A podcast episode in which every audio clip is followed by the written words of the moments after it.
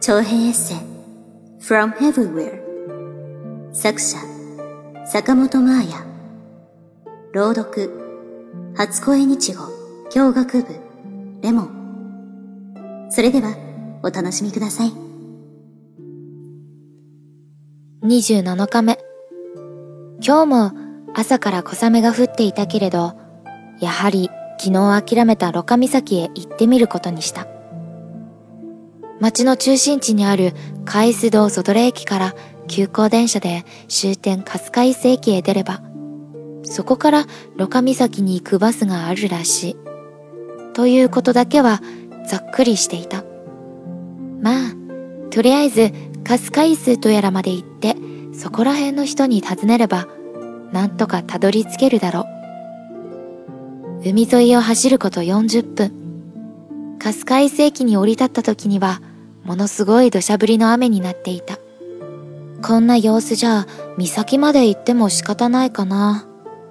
でも、せっかくここまで来たんだから、と思い直して、雨天結構。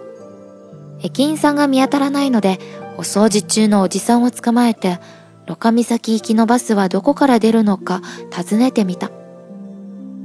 ポルトガル語で何と言っているかわからなかったけど、すぐそばの地下階段を指さして、ジェットコースターのような身振りをしてから、403という数字だけは英語で言ってくれた。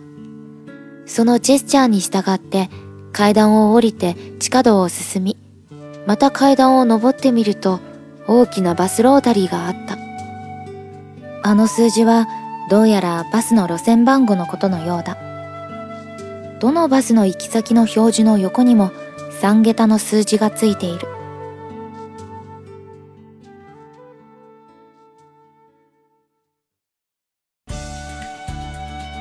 您现在收听到的声音来自于出生日语。